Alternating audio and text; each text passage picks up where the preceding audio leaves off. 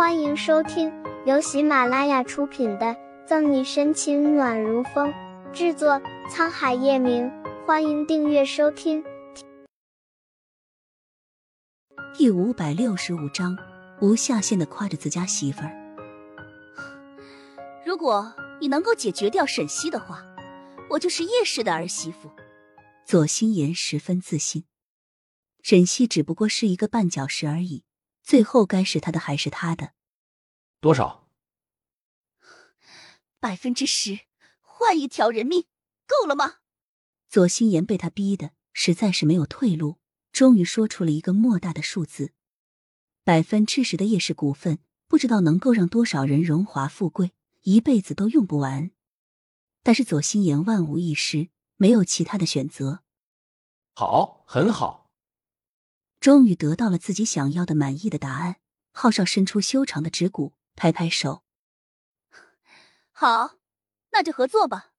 记得一言为定，你刚刚说的话，我就用录音笔录下来了。”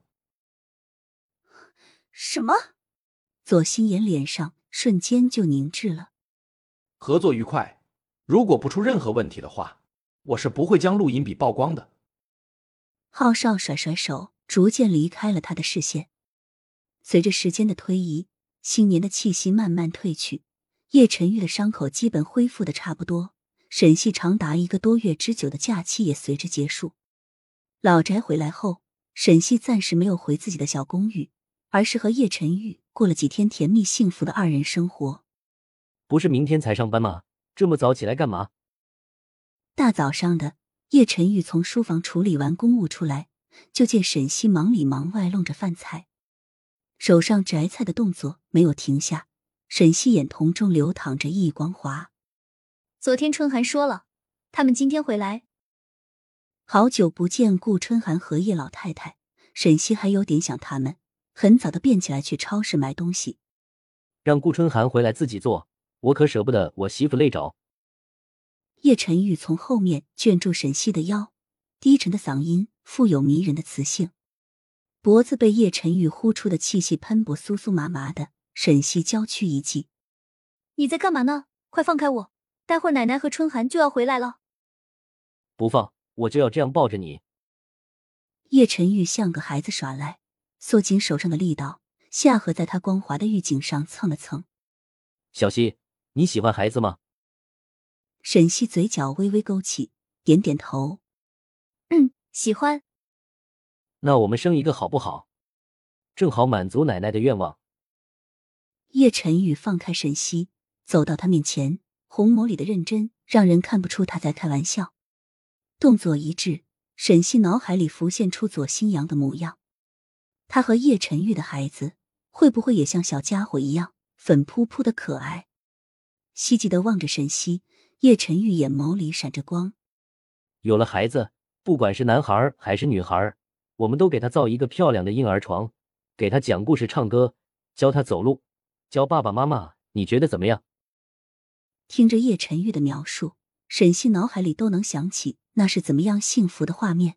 他们一家三口，可是他同样的没有忘记叶晨玉还有一个四岁的孩子。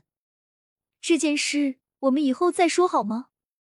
现在你妈妈连我们的婚事都还没有同意。沈西抿了抿唇，月璇不同意他和叶晨玉在一起，小包子左新阳也不知道怎么办，刑侦队暂时也离不开他，还有这么多问题没有解决，他不能那么自私，为了自己一个人的幸福去伤害那么多人。好，我尊重你的决定。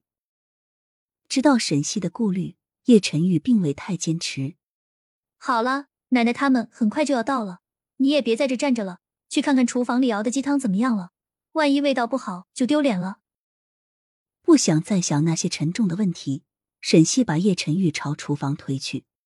只要是小西做的，肯定都好。宠妻狂魔叶晨玉无下限的夸着自家媳妇儿，啧啧啧，鸡皮疙瘩都起来了。